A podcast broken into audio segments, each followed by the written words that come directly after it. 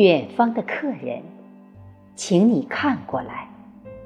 蒿子粑粑的清香混合着香木的气息，在温暖的仪式中，轻轻地刻印上团圆美满。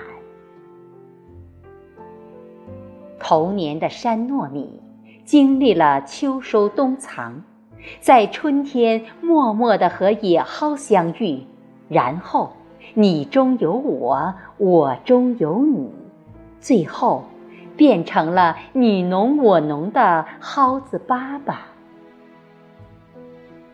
木锤声声，一起忽一落，又是一春。号子悠悠。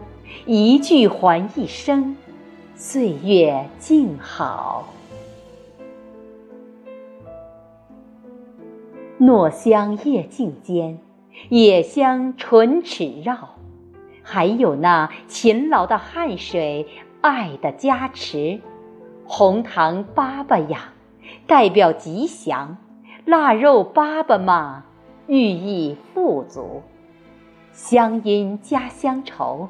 皆是家的味道。